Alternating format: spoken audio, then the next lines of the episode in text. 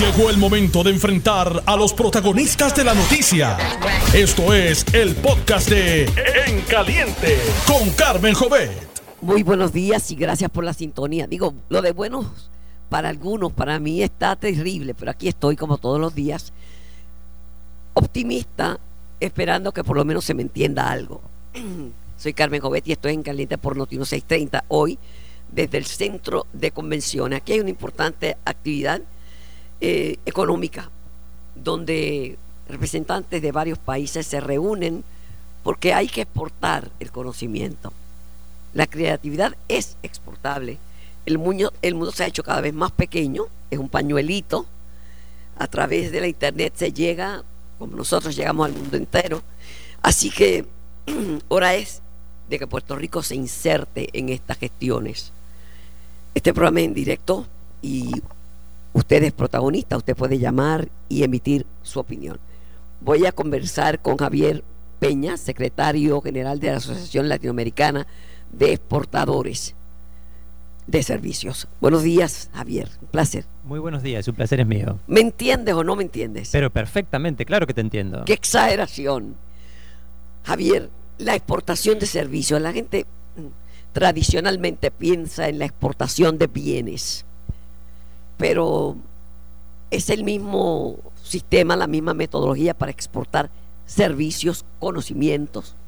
Bueno, a nivel de exportación, si tú quieres hoy día hacer plata o hacer dinero, una de las alternativas que tienes es exportando servicios. Y respondiendo específicamente a tu pregunta, no, no es lo mismo. ¿Por qué? Porque hay una diferencia sustancial. Si tú quieres, ¿qué es lo que, no sé cuáles son las exportaciones típicas de bienes de Puerto Rico, pero en el Caribe seguramente puede ser café, por ejemplo, banano, se me ocurre. Ahora, ¿qué sucede con esto? Tú lo puedes tocar, lo puedes oler al Son banano. tangibles. Eso. En materia de servicios, tú vendes algo que es intangible, que no lo ves, y de hecho ni siquiera sabes cómo va a quedar cuando este, te lo provean.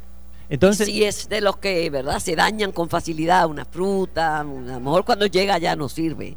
Exacto. Eh, y es una de las, de las cosas elementales de diferenciación entre productos y servicios que uno lo puede tocar y el otro no. Y, el, y unos son perecederos, como los alimentos, otros no. Bueno, ahí la, la, la academia a veces eh, tiene sus diferencias, porque por ejemplo, tú cuando fuiste al médico me decías recién, ahora, si tú contrataste un servicio médico, eso es perecedero porque el médico estuvo un ratito contigo. Ahora, los efectos que generó el médico, si te trató bien, seguramente, y espero que sean durables en el tiempo, y tú puedas mantener esa este, situación de, buena salud durante mucho tiempo. Entonces, tú se haces una cirugía estética, entonces eso, o recibes una capacitación y eso va a durar en el tiempo. Entonces, a veces, de que si son perecederos o no en materia de servicios, mmm, diríamos que ni. No, me refería a los alimentos. Ah, sí, los, los alimentos, alimentos claro. porque tú los envías y a lo mejor cuando llegan ya no sirve. Claro. En el tema de servicios como servicios de salud, pues la tecnología ha cambiado todo. Por ejemplo, si mi médico de cabecera no sabe que tengo, que espero que no sea nada serio, eh, puede hacer una teleconferencia con el más grande experto en la materia. De hecho, no solo para hacer un diagnóstico, hoy día ya se están haciendo cirugías a distancia. Hay un médico en un país y un robot directamente te está interviniendo a vos en otro. El Da Vinci, le, llaman acá, tienen un robot Da Vinci que hace ese tipo de operaciones. Pero, ¿cuán desarrollado está en tu país? ¿Cuán desarrollado está en, en la América Latina la exportación de, de servicios? Diríamos que es, está creciendo, eso es un dato relevante, está creciendo en América Latina a partir de los 90 a nivel general en los países ha venido creciendo muchísimo las exportaciones de servicios, producto de lo que tú dijiste, por el desarrollo tremendo que ha tenido Internet.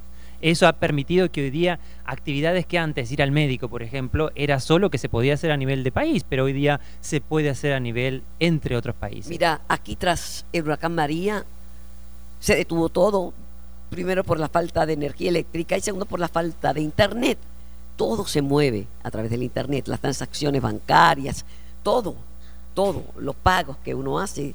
Así que ha cambiado, aunque la gente le teme al cambio, el cambio es lo único permanente que tenemos, todo cambia. Exacto, como dijo Heráclito, no se puede uno bañar en un río ni siquiera solo una vez.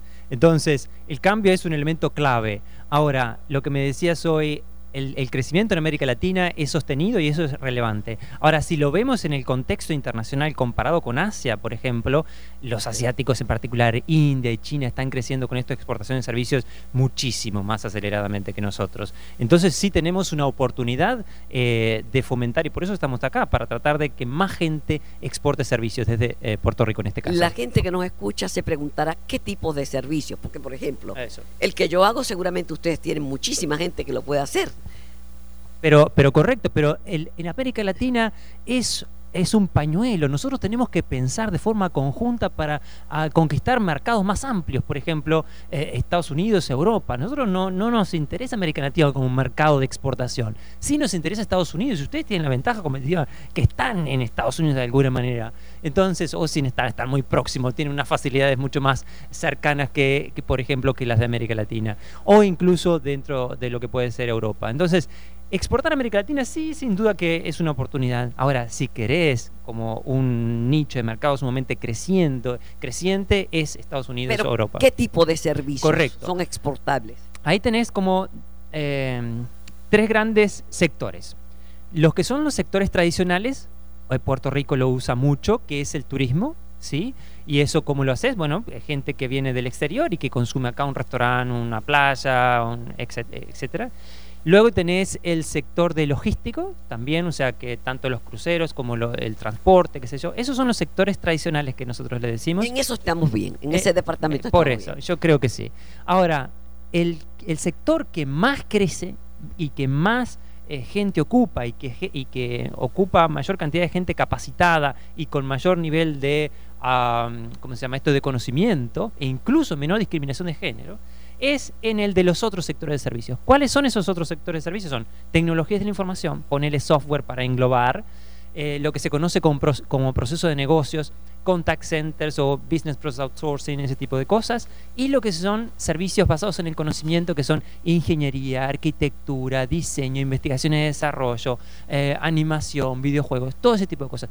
Esos tres grandes sectores son los que nosotros en la asociación promovemos. Porque de los últimos tres que mencionaste en Puerto Rico, tenemos un grupo de jóvenes muy creativos de los llamados millennials que han desarrollado una serie de, de aplicaciones y que las han comercializado eh, en términos de animación, de juegos, y han hecho carreras en esta, en esta disciplina.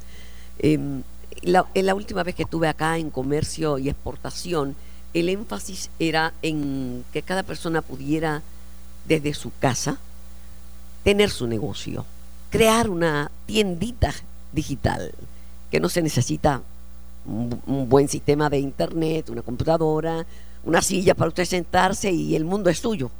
Exacto. Bueno, de hecho, yo en general en Uruguay utilizo esa expresión. En Uruguay somos muy pocas personas. ¿Cuántas muy Eh, pocas personas? 3 millones de habitantes y con mucho más territorio que ustedes. Entonces, lo que digo que cada uruguayo, cada una de estas 3 millones de personas puede ser un exportador eh, potencial de servicios. ¿Por qué no hacerlo también en Puerto Rico? E en particular, sé las relaciones que eventualmente pueden ser un desafío con Estados Unidos, pero así como son un desafío, son una gran oportunidad. ¿Por qué es una gran oportunidad? Porque tienen acceso del punto de vista formal, tienen en Estados Unidos el tema de los latinos un elemento clave, tienen español y tienen inglés. Son variables brillantes que pueden ustedes acceder y que obviamente con conocimiento de cómo poder lograr al mercado, de acceder a ese mercado, tienen como el mercado en bandeja de plata, podría decirse. La realidad de Puerto Rico es, es compleja. Tenemos más estaciones de radio y televisión por milla cuadrada que cualquier otro país en el planeta. Eh, tenemos una densidad poblacional altísima. Hay más automóviles que personas.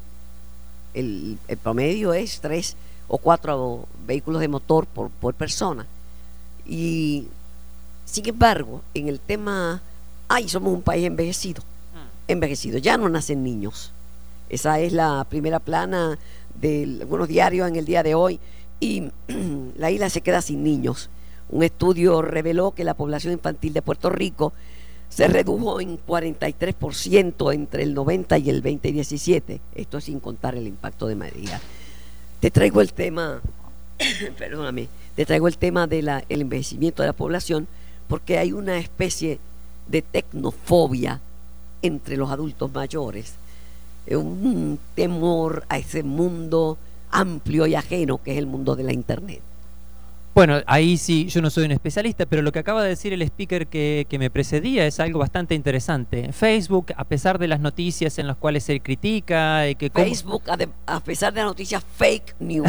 Exacto, pero a pesar como empresa me refiero, que eventualmente puede tener algunas, algunos desafíos, hoy día la forma de crecimiento del número de usuarios de Facebook es entre los adultos mayores. Entonces, sí es cierto que obviamente por esto del temor al cambio, uno cuando va creciendo quizás se pone más conservador, quizás, salvo tú que se te ve muy dinámica y joven. por eso. Pero por eso. Entonces, pero hoy día, a pesar de, de esas características que son normales en la población de tercera edad, hoy día el crecimiento de estas plataformas digitales se está dando por la tercera edad, porque los jóvenes ya utilizan otro tipo de plataformas sociales, por ejemplo. Entonces, sí es cierto, eh, pero bueno, son, son datos de la realidad y que uno... Pero mira, en Puerto Rico yo creo que todo el mundo tiene un teléfono móvil, uno o más, uno o más. La realidad es que el tema de la tercera edad se ha extendido, ahora hay una cuarta edad. Y la persona es joven entre los 18 y los 65 años de edad, esa es la primera edad de 18 a 65. Después de 65 hasta 80 y tantos es un adulto mayor. Y luego es la cuarta edad, que son las personas eh, que pueden llegar hasta los 100 años o pasar de los 100 años. Eh, en Puerto Rico, eh, mi hijo Javier, cuando presidía la Junta Reglamentadora de Telecomunicaciones, desarrolló un proyecto Tecnoabuelos, y eran los nietos y los abuelos compartiendo juntos la tecnología. Y yo creo que no hay tanta tecnofobia. Lo que pasa es que es un cambio grande pensar que uno puede trabajar desde un espacio contenido en su propia casa a salir, vestirse para ir a trabajar. Pero esa es la realidad del mundo. Bueno, ahí sí seguramente hay, hay, un radical shift, porque uno puede estar trabajando desde su casa y en, en pijamas quizás, ¿no? Pero eso se lo puede ver como un desafío, pero se lo puede ver como una oportunidad. Entonces no tener que mm, trasladarse por el tema, gastar tiempo, invertir tiempo en, lo que Rico, que en el tráfico. Que hay más automóviles que gente. Es, es un per, una pérdida enorme de, de, tiempo de tu vida. Entonces, se, precisamente se puede utilizar esto como una oportunidad para aprovechar el tiempo en familia, para evitar los el colapsos en, en, en, el transporte, pero definitivamente que es una, consideramos nosotros que es una oportunidad, por eso estamos fomentando esto a nivel de la región. ¿Cuál es la meta? ¿Cuál es el objetivo de este, de este cónclave? Eh, bueno, específico de la asociación, te puedo decir de la asociación, del, del, del, del, evento ya tendrías que preguntarle a, a, los colegas que están organizándolo, pero de la asociación es que más empresas, más emprendedores exportan servicios. Esto de exportar servicios tiene dos vías. Para, primero, que las empresas locales puedan exportar servicios y además que más empresas multinacionales, inversión extranjera directa, pueda venir del exterior a, eh, y desde acá exportar servicios. Entonces ahí también tiene una oportunidad esto es, porque el principal demandante, como te decía, de esto es Estados Unidos. Y eh, el, uh, el tratar de captar la atención de multinacionales para que se instalen en nuestros países y de acá generar una locación interesante para reexportar es una de las formas más importantes que tenemos para mover lo que se dice el amperímetro, la hoja de la generación de lo que es el empleo, así como el nivel de exportación. Ahora mismo, eh, Javier, el Silicon Valley en California se ha convertido en el sueño americano. Allí unos jóvenes eh, que parecen adolescentes desarrollaron unas empresas, así como Facebook, otras, otras plataformas y se convirtieron en poco tiempo en billonarios. Sí, y ahí has dicho una cosa sumamente interesante. ¿Por qué? Antes tú mencionabas que hoy día el mundo es un pañuelo y de hecho lo es por el tema de las tecnologías. Ahora, al mismo momento se desarrollan estos cónclaves como el Silicon Valley, donde eh, genera como un círculo virtuoso de captación de, empleo. Hay un autor muy interesante que es un italiano que, este, vive en Estados Unidos hace mucho tiempo. Generó un libro en el que dice que ha hecho diferentes estudios de esta realidad en Estados Unidos, en el que dice que si vos como país o como ciudad lográs captar la atención de una empresa multinacional que sea innovadora, disruptiva, eso va obviamente a generar eh, recursos humanos, eh, la contratación de recursos humanos. Por cada uno de estos recursos humanos innovadores que contrata esa empresa nueva que se va a instalar en ese país o en esa ciudad, se van a generar cinco nuevos puestos de trabajo. Dos de ellos son profesionales, como por ejemplo contadores, abogados, y tres de ellos que tienen que ver con la chica o la señora que va a trabajar, o el señor que va a trabajar para no discriminar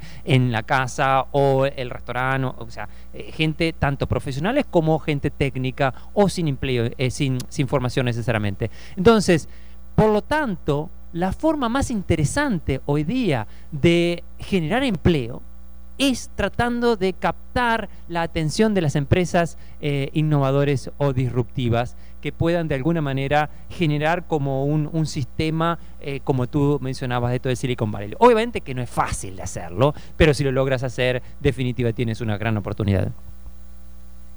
Hablemos un, poco de Uruguay. Eh, lo increíble y lo lamentable de la América Latina es que estamos tan cerca y tan lejos con muchos denominadores en común, pero desconocimiento, no sé cuánto sabías de Puerto Rico, pero eh, estamos, estamos distantes, quizás ahora con estas nuevas plataformas, estas ideas, eh, nos acerquemos más, pero ¿cómo está la situación? Te cuento la mía aquí en Puerto Rico. Aquí, después del huracán María, pues estamos en medio de una situación que hay que reconstruir el país. Un presidente Trump que originalmente decía que el dinero de la reconstrucción lo iba a usar para la muralla, pero luego cambió de posición y tal, pero hasta que no suelte el dinero y esté en la cuenta, no, no llega, pero estamos luchando. Este es un pueblo, ahora la, la palabrita del momento es resiliencia. Este es un pueblo que se levanta, que se levanta, y aunque es un pueblo de adultos mayores, mayoritariamente, es un pueblo que trabaja, un pueblo que crece, un pueblo optimista. Pero ¿cómo están las cosas en Uruguay? A ver, eh, lo que en este preciso momento eh, diríamos que está en una situación de estabilidad, ah, quizás más tendiendo a estar casi más de abajo que de, crecimiento. Se prevé un, en el orden de un 2%, un 2 de crecimiento nada más, o quizás un 1.9 o algo de esto para este año. Y es bastante poco. En los últimos 10 años Uruguay ha venido creciendo. Eso es, es, es, importante. Ahora ese crecimiento, diríamos, como se ha mantenido en esos órdenes muy, muy escasos.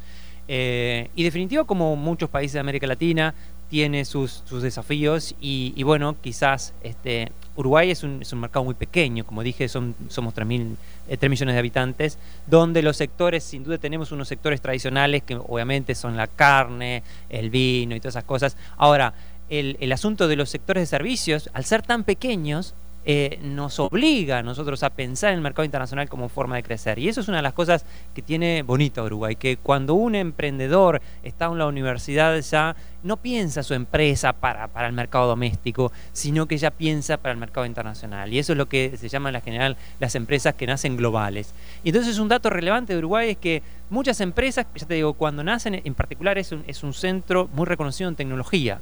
Obviamente que los números de exportación total son ponerle que hoy día estén exportando 300 millones de dólares de tecnología. Ahora, esa cifra de 300 millones de dólares es lo mismo que exporta Chile. Y es uno de, en términos per cápita, es uno de los que más exporta. Costa Rica, obviamente que es un, este, es un mayor exportador, tiene mil millones de dólares aproximadamente de exportación en tecnología y ha hecho muy, muy bien las cosas. Costa Rica en particular por esa cercanía que tiene con Estados Unidos. ¿no? Lo que necesita la América Latina es eh, principalmente estabilidad política, y una repartición más justa de los bienes.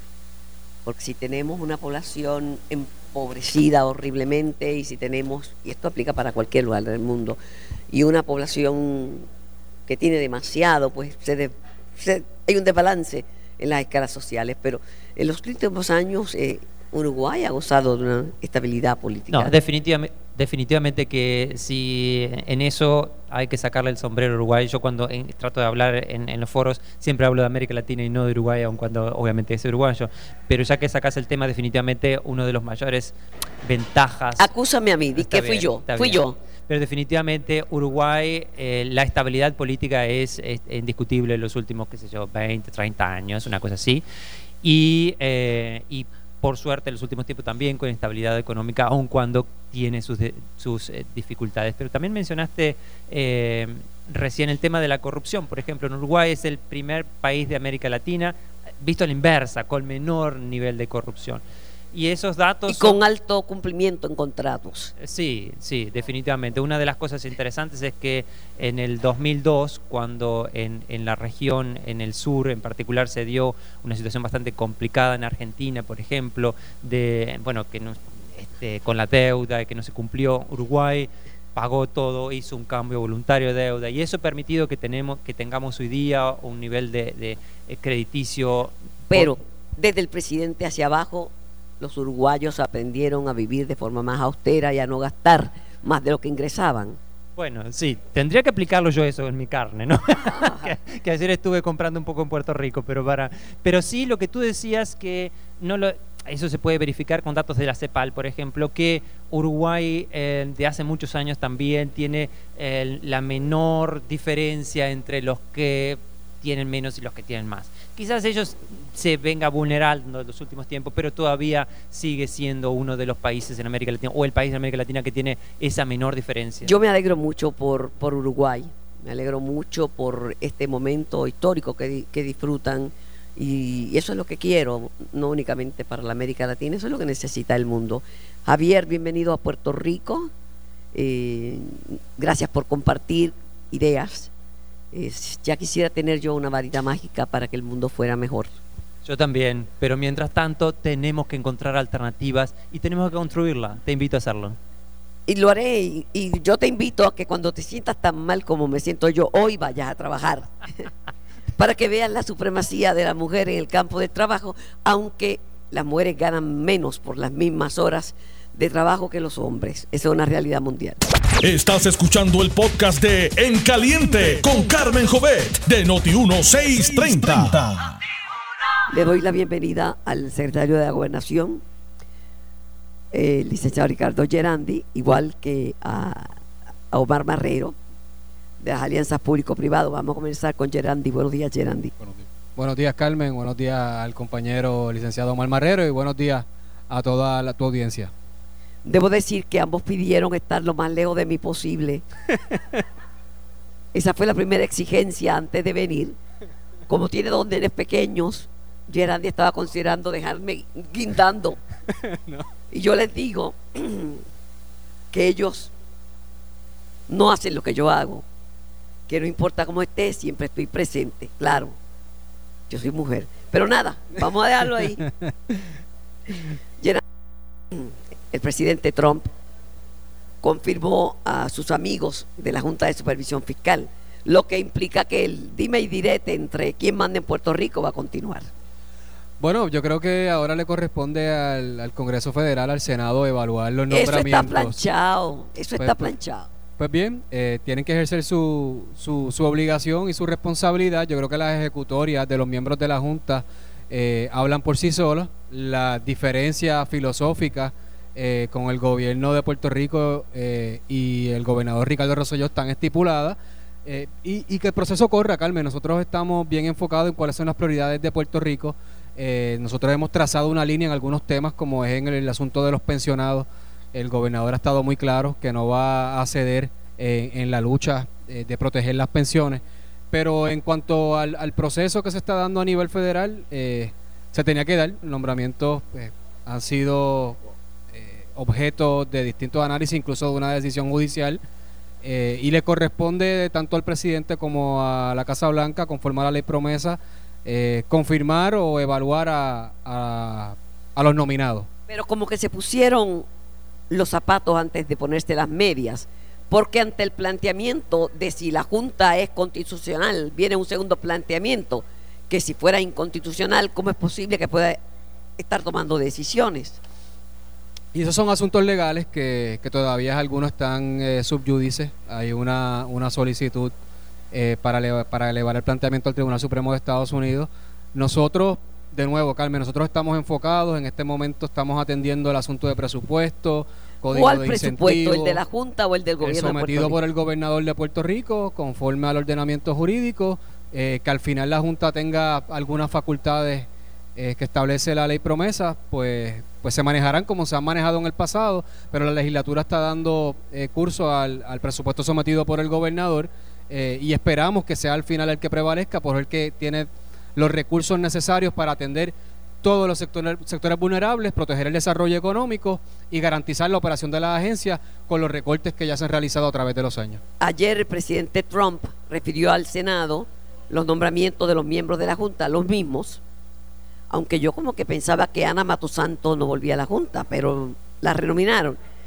Eh, a la misma vez oficializó su candidatura para el 2020 y lo hizo en el estado de la Florida. Ahí yo tengo un montón de gente que nos escucha. Usted sabe que cada vez que hablamos de comercio y exportación nos llaman lo de la Florida. La Florida es un estado clave, clave para demócratas y para republicanos. Claro, la política nacional, eh, Florida eh, es, un, es un baluarte para el voto presidencial. Eh, yo, yo soy demócrata. Eh, yo creo que eh, los republicanos tendrán que. Omar Marrero tiene cara de republicano, ¿verdad? No, no sé, le pregunta, le pregunta y que te conteste, pero ciertamente es, es, un asunto. No, ahora desde que Orlando Parga dijo que no quiere ser republicano y se salió, si es republicano no lo va a admitir. Esto es política nacional, nosotros pues atendemos los asuntos estatales, cada cual dentro del Partido No Progresista pues decide eh, bajo qué partido nacional eh, afiliarse y proteger, pero ciertamente es un asunto de la candidatura del presidente a su, a su reelección que deberán atender. Es triste que, que los ciudadanos de Puerto Rico, que residimos, eh, ciudadanos americanos que vivimos en Puerto Rico, no tengamos la oportunidad de votar por el presidente.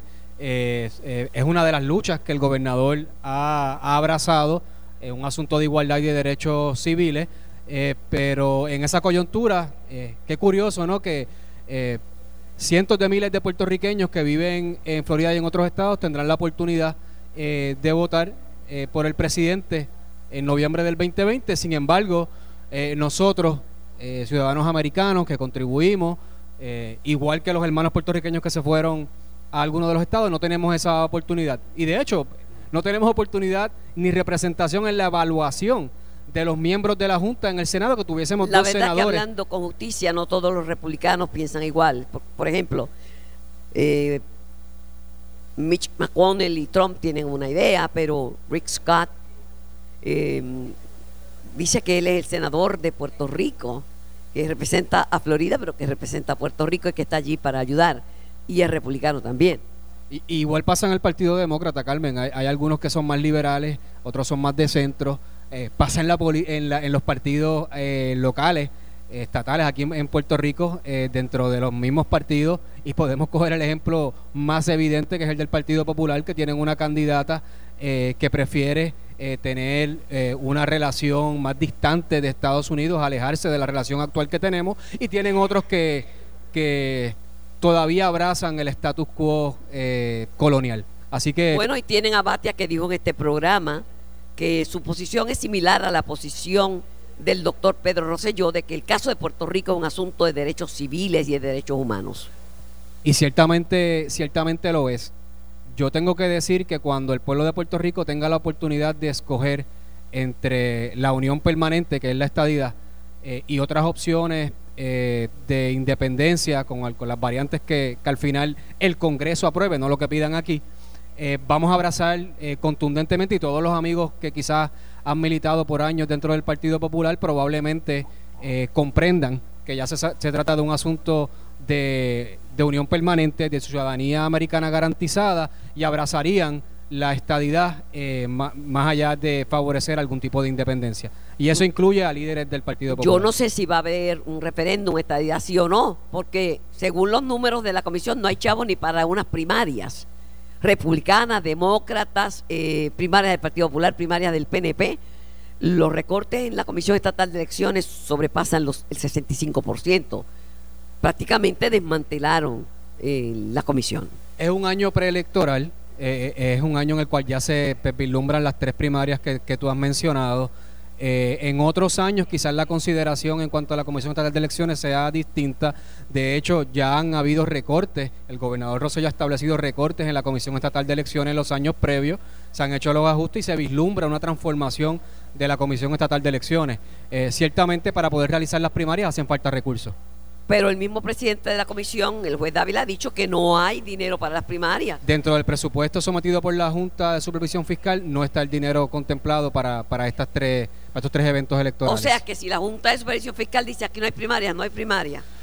Ellos podrían no, asignar el dinero, que es distinto a, determinaciones de política pública. Eh, ellos pudiesen en el presupuesto tomar una determinación y si se sostienen en el presupuesto recomendado de ellos a la Comisión Estatal de Elecciones, pues pues no tendríamos los recursos en realidad para, para realizar la, los eventos electorales. El presidente del Senado, autor de este proyecto de reforma electoral, le había dicho a esta servidora que quería que este proyecto tuviera consenso, porque afecta la, la Comisión Estatal de Elecciones, un cuerpo colegiado, basado en la suspicacia. Yo velo al del otro partido y el del otro partido me vela a mí. Pero ha habido un tranque por la polémica medida de que no sea el gobernador de turno quien nombre al presidente de la Comisión Estatal de Elecciones, sino que sea el Supremo.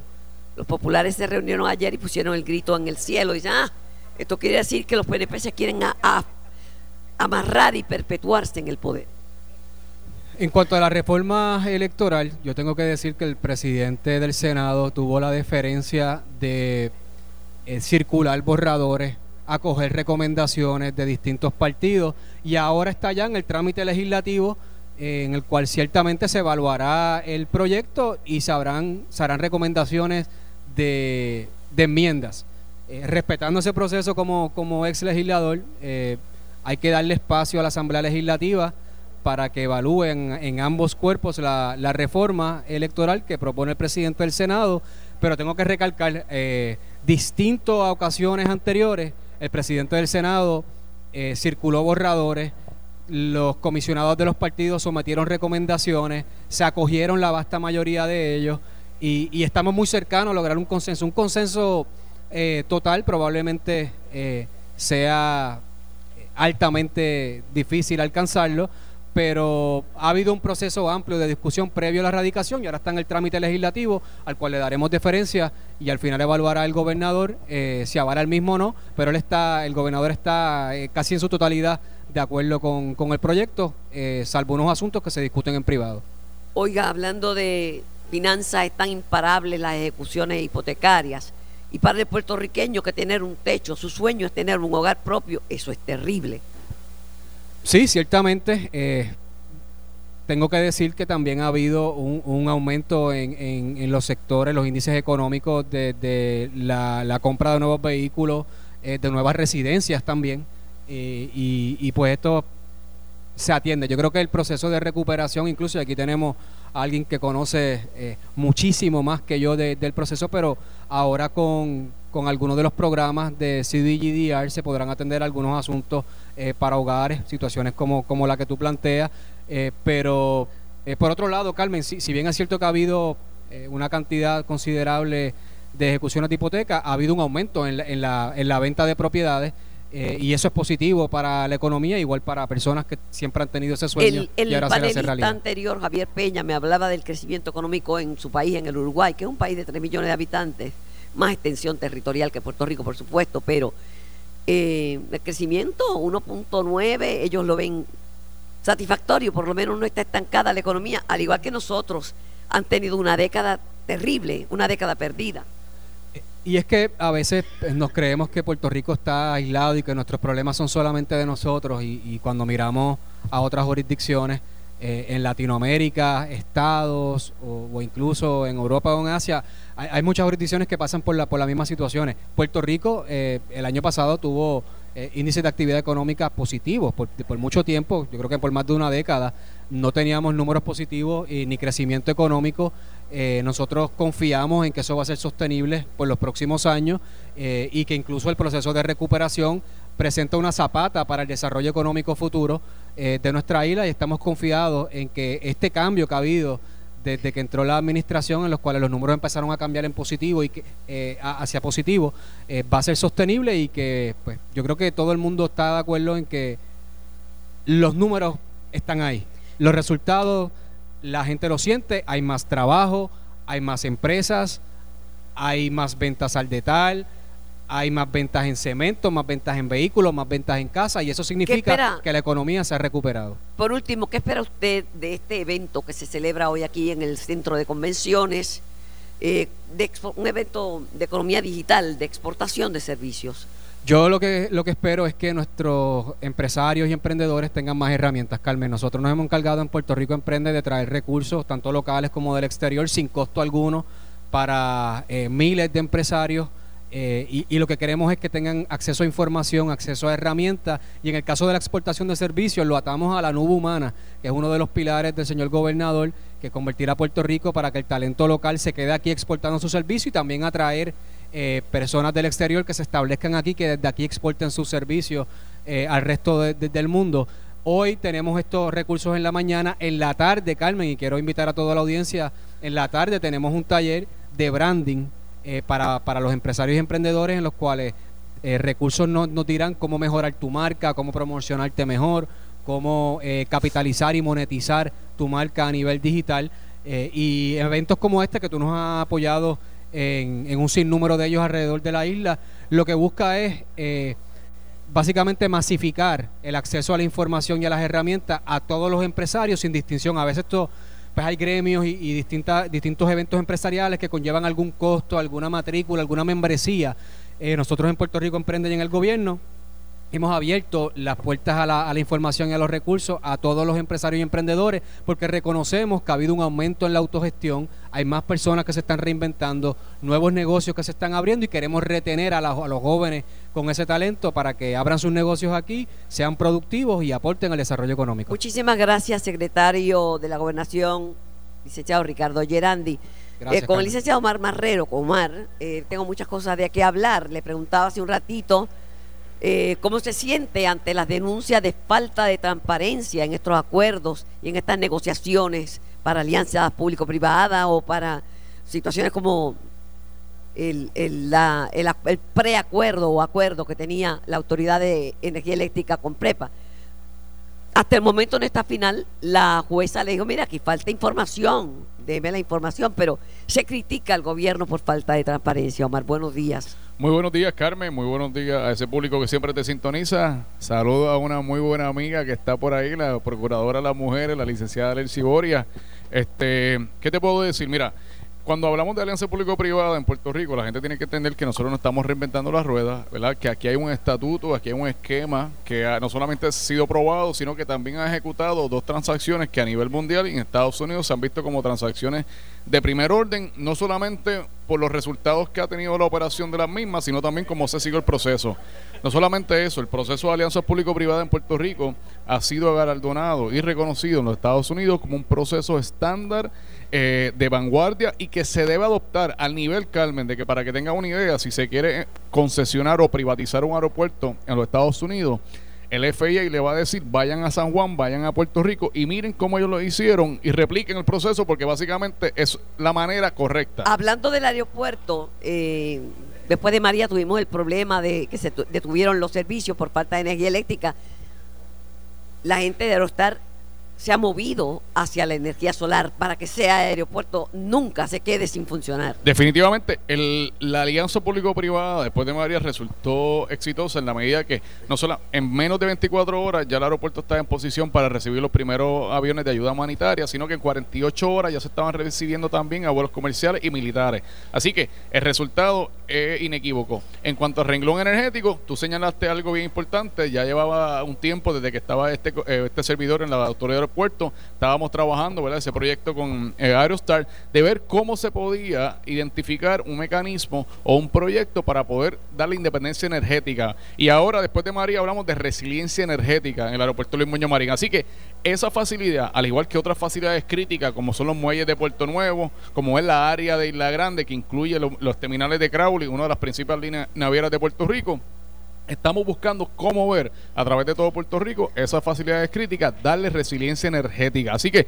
ese proyecto se está identificando, también estamos identificando junto a la Autoridad de Energía Eléctrica proyectos a través de todo Puerto Rico, dividiendo la isla en ocho mini redes o micro redes, de forma tal que podamos, que si viene otro María, ¿verdad? Eh, en 10, 15 años, pues podamos tener un sistema que no solamente permita, eh, ¿verdad?, aguantar el, el embate del, del, huracán, del desastre, pero que también nos dé la, la facultad de poder bounce back, ¿verdad? De, de ponernos en servicio mucho más ayer rápido. Ayer el secretario de la Vivienda hizo el anuncio de una asignación millonaria para la reconstrucción. De eso hablamos cuando regrese, porque cada vez que el presidente abre la boca dices que lo usen bien, dando a entender que en Puerto Rico no sabemos utilizar los fondos que dan el, el gobierno federal para la reconstrucción. Estás escuchando el podcast de En Caliente con Carmen Jovet de Noti1630. Conversando con el licenciado Omar Marrero y se une a la mesa de discusión eh, la procuradora de la mujer, Lercy Boria. Saludos. Buenos días, buenos días. Omar, los fondos que se asignaron millonarios para vivienda, ya empezaron los comentarios, ay, que eso no, no pase como tu hogar seguro, que todavía la gente no tiene, tiene toldos azules y el presidente asigna los fondos, por ahí mismo espeta como que se lo van a gastar en otras cosas, insinuando mal manejo de fondos públicos. Bueno, mira, dos cositas, Carmen. Yo creo que mencionan lo- la experiencia de lo que fue Tu Hogar Renace.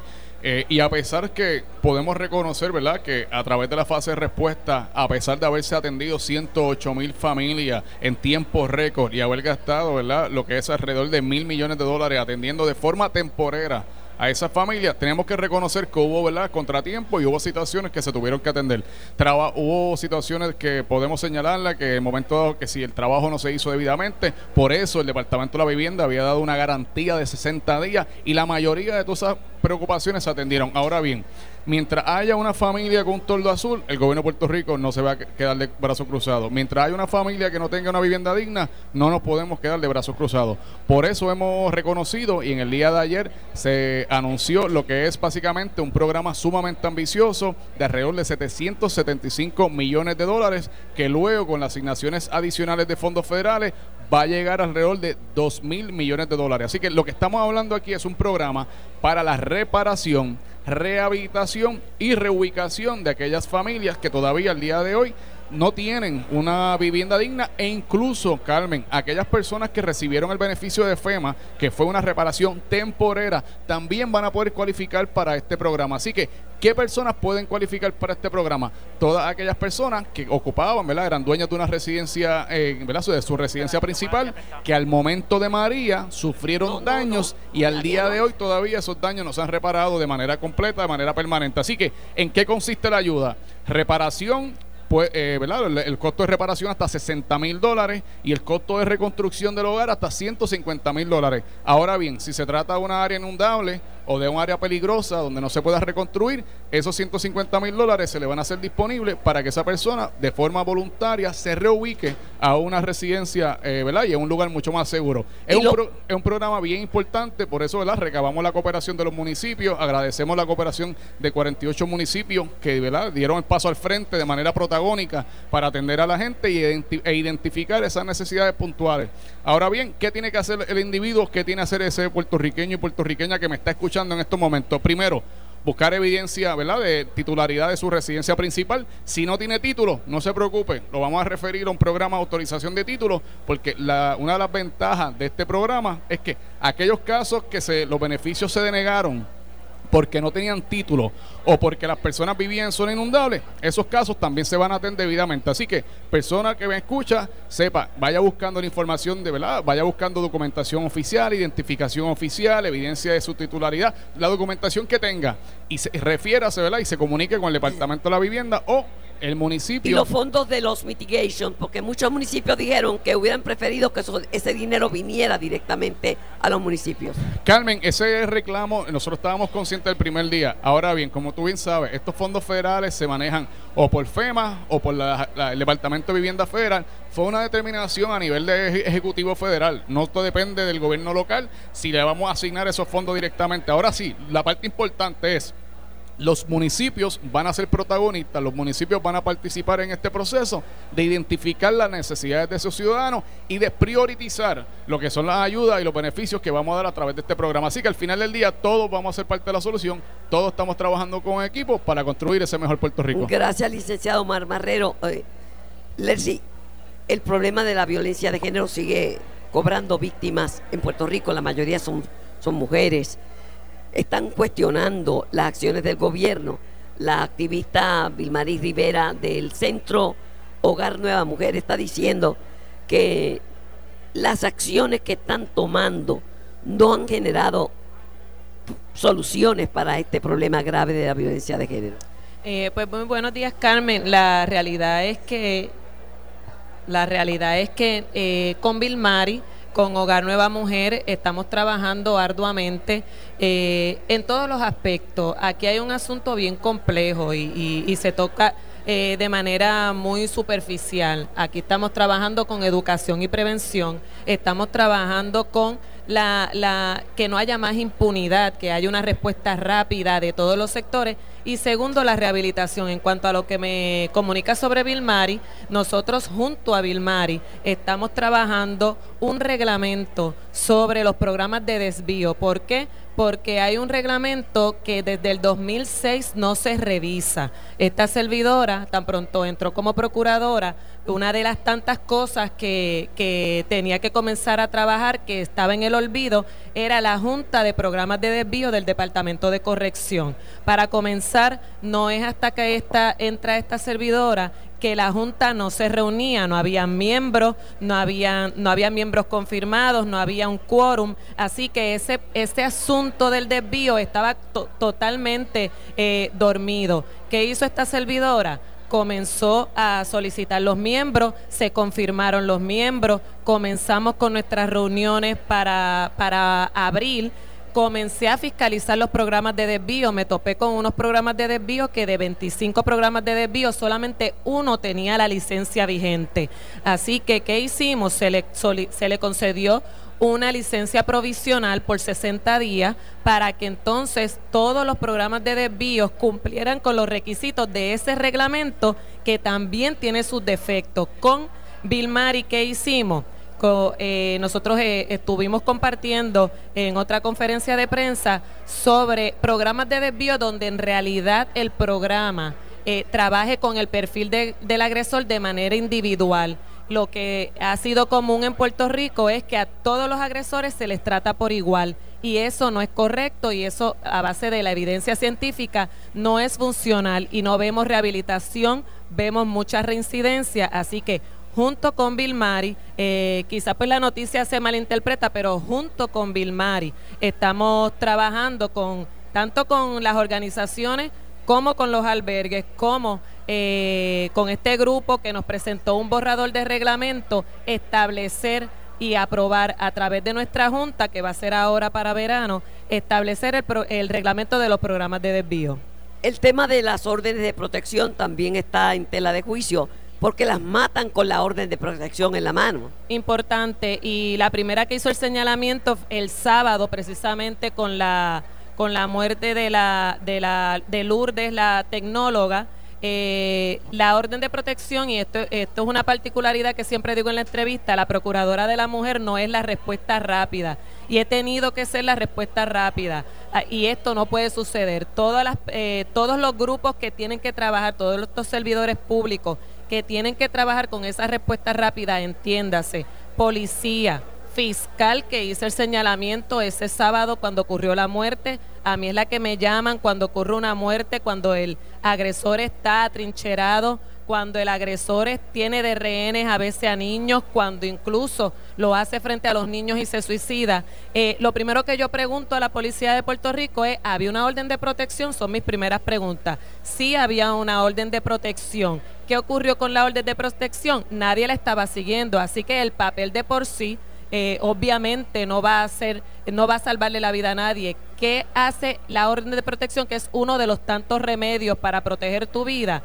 Que uno, un grupo como policía, como fiscales, como jueces, tienen que trabajar en conjunto, en coordinación, para poder salvar la vida de estas mujeres. Y aquí, en este caso en particular, como en otros casos, porque no es un caso aislado, como en este caso en particular, sí fallaron unos funcionarios que tenían que haber eh, haberle dado la, la, prioridad y la prioridad que necesitaba. En este caso había una mujer que sí solicitó una orden de protección, había un fiscal que tenía que radicarle cargos a, a- a este agresor y había también una comunidad que no podía proteger al agresor, unos vecinos que le dieron eh, eh, le dieron albergue mientras la mientras todo el mundo sabía que ella no podía que ese hombre no podía acercarse a ella.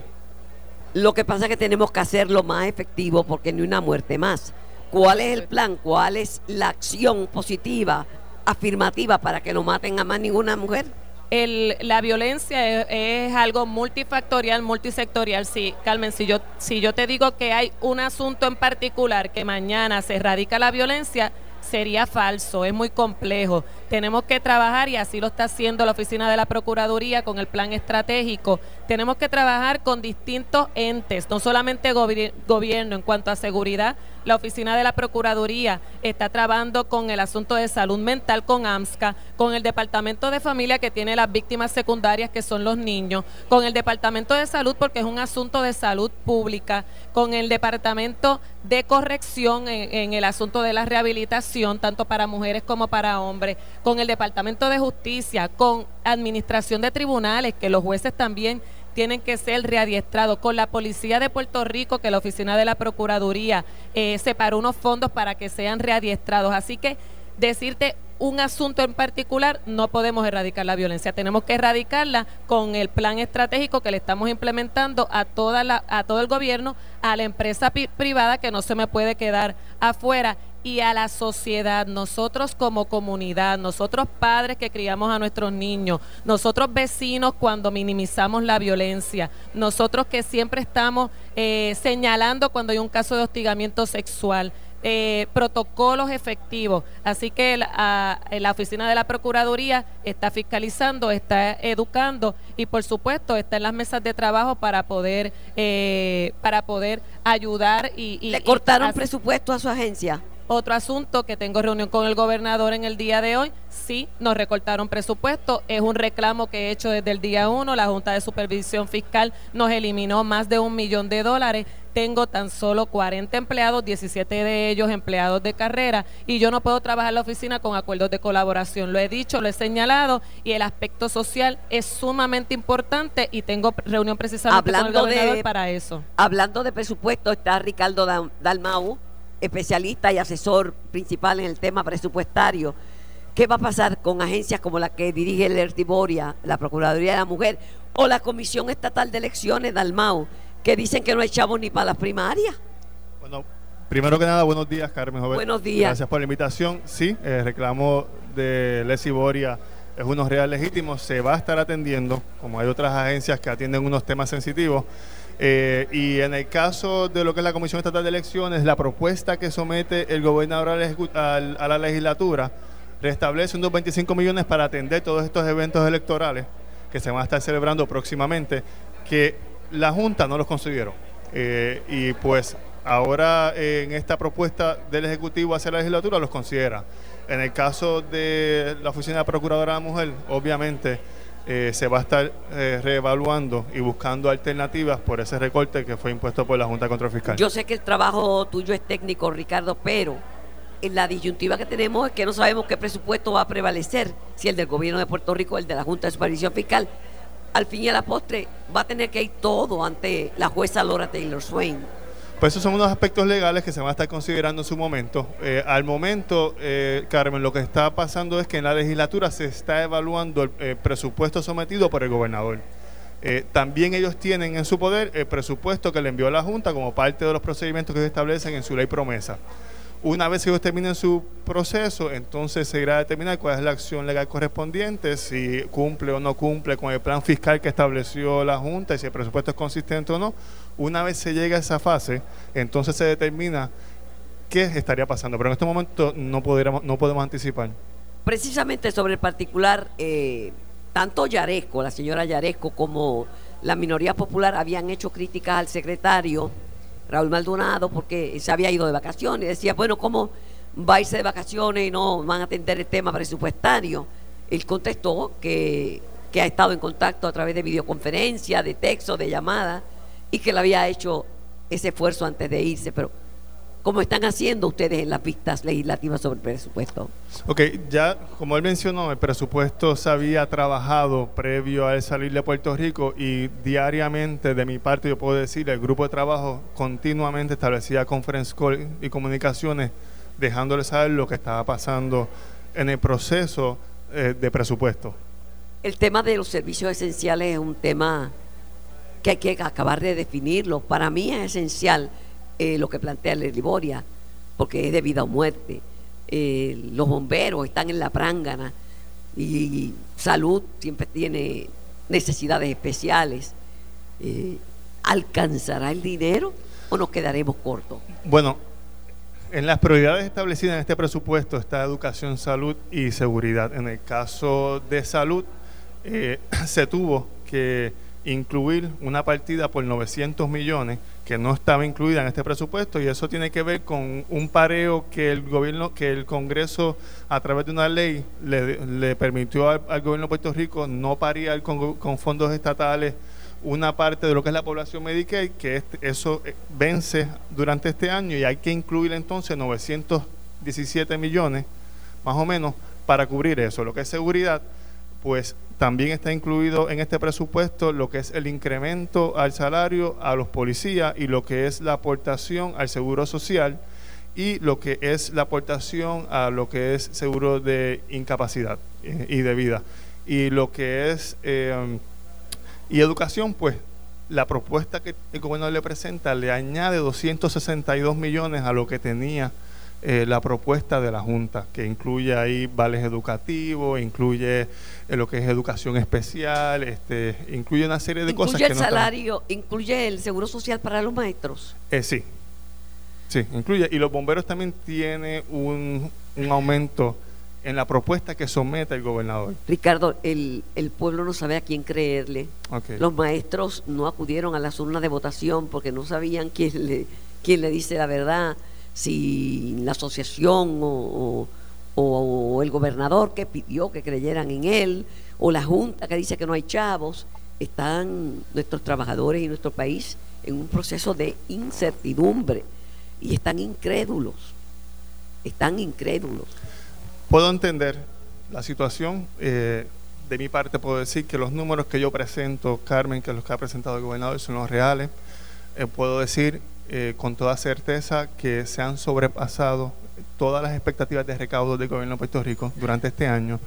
Y también puedo decir con certeza que eh, los 9.6 billones que se presentan tienen un margen eh, este, con el recaudo, ya que el recaudo establecido por la Junta es de 10.4, que pudiera ser más basado en, en los recaudos actuales si los utilizamos como proyección.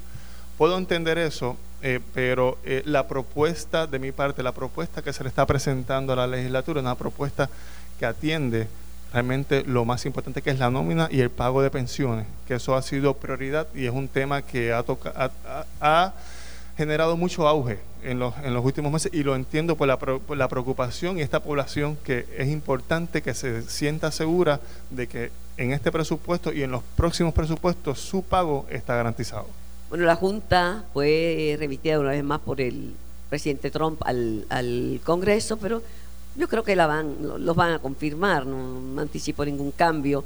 Y mientras esto se hace, se dirime la constitucionalidad de, la Junta.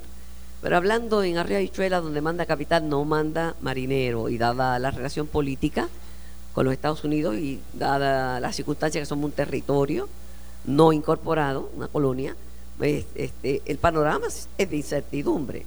La presidenta, la directora ejecutiva de la Junta, Natalia Yaresco, dice que ya Puerto Rico está al borde de salir de la quiebra, que pronto se insertará en los mercados.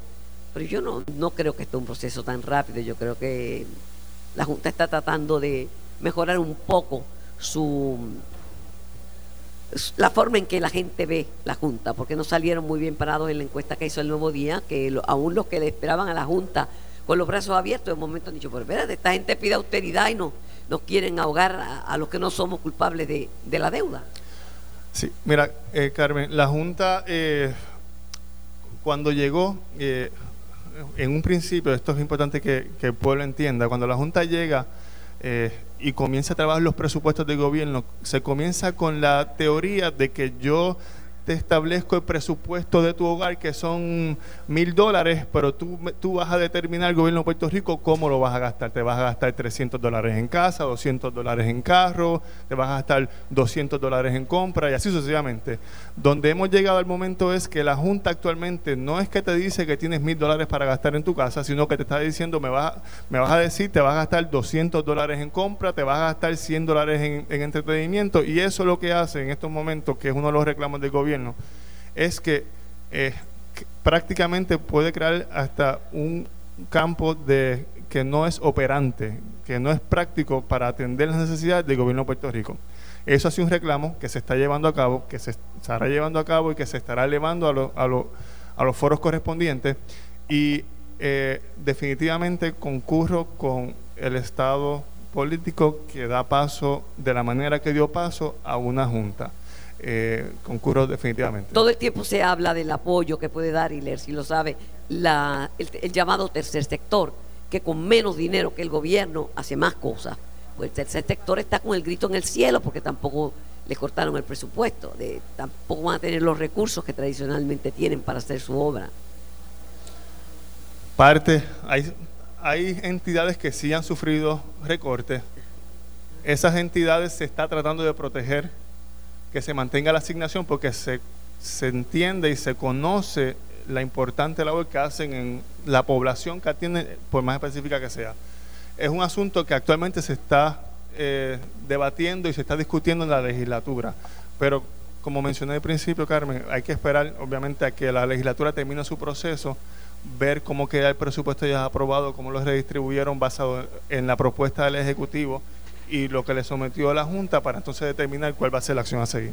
Gracias Ricardo por tu visita y por atender estos temas tan importantes para, para el país. Les digo que aparezcan los, el dinero para atender estos casos de violencia doméstica. Tenemos reunión con él, también la solicitamos. Bueno, eh, esto es de primera necesidad, esto es una emergencia, esto es algo que hay que atender.